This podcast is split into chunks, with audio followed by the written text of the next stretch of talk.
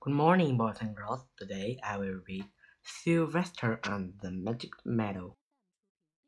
Okay, let's begin the story. Sylvester Duncan lived with his mother and father at Road in Outcast. One of his hobbies was collecting pebbles of usual shape and color. On a rainy Saturday during vacation, he found a quite exceptional one. It was flame red, shiny, and perfectly round, like a marble. As he was studying it was flame, this remarkable pebble, he began to shiver, probably from excitement, and the rain felt cold on his back. I wish it could stop raining, he said. To his great surprise, the rain stopped. It didn't stop gradually, as rains usually do. It ceased the drops vanished on the way down. The clouds disappeared. Everything was dry, and the sun was shining as if rain had never existed. In all his young life, Sylvester had never had a wish to rest so quickly. It struck him that magic must be at work, and he guessed that the magic must be in the remarkable looking red pebble, where indeed it was. To make a test, he put the pebble on the ground and said, I wish it could rain again. Nothing happened, but when he said the same thing holding the pebble in his hoof, the sky turned black. There was lightning and clap of thunder, and the rain came shooting down. What a lucky day is this, thought Sylvester. From now I can have anything I want.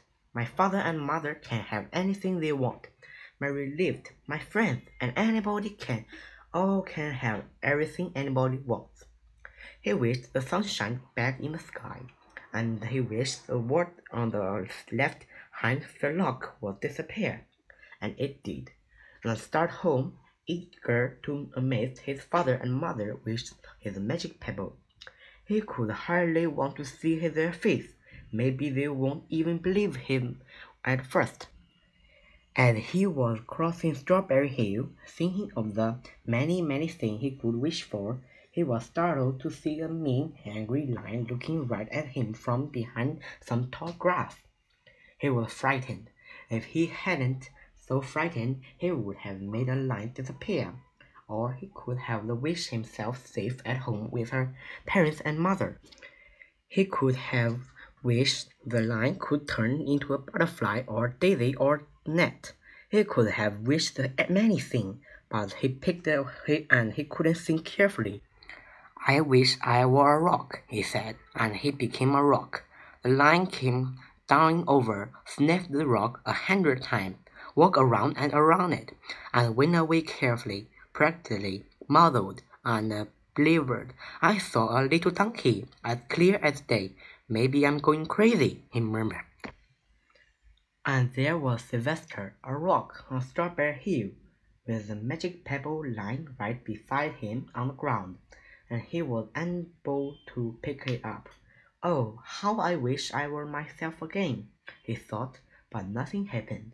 He had to be touching the pebble to make the magic work, but there was nothing he could about it. His thoughts began to race like mad. He was scared and worried.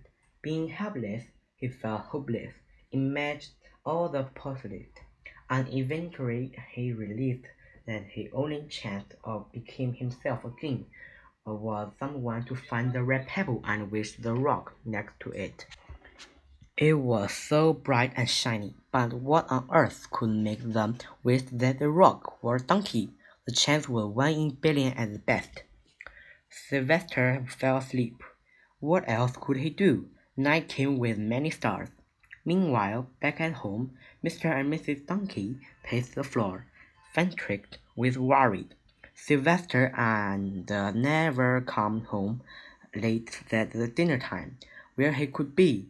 They stayed up all night, wondered what happened, expecting that Sylvester could uh, thoroughly turn by morning, but he didn't. Of course, Miss Donkey cried a lot, and Mr. Donkey did his best to soothe her both long to have their dear son with them. I will never scold Sylvester again as long as I live, said Mr. Donkey. No matter he does. At dawn, they went about inquiring all of the neighborhood. They talked to all children, the puppies, the kittens, the colts, the piglets. No one had seen Sylvester since the day before yesterday. They went to the place. The place could not find their children.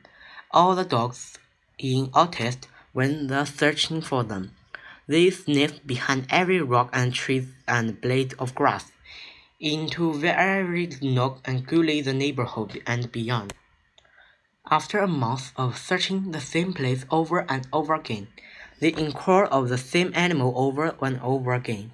Mr. and Mrs. Donkey no longer knew what do they do. They conclude that something dreadful must have happened and that they would probably never see their son again, though all time he was less than a mile away. They tried their best to be happy, to go about their usual ways, but their usual always includes Sylvester and they were always in remand of him. They were miserable.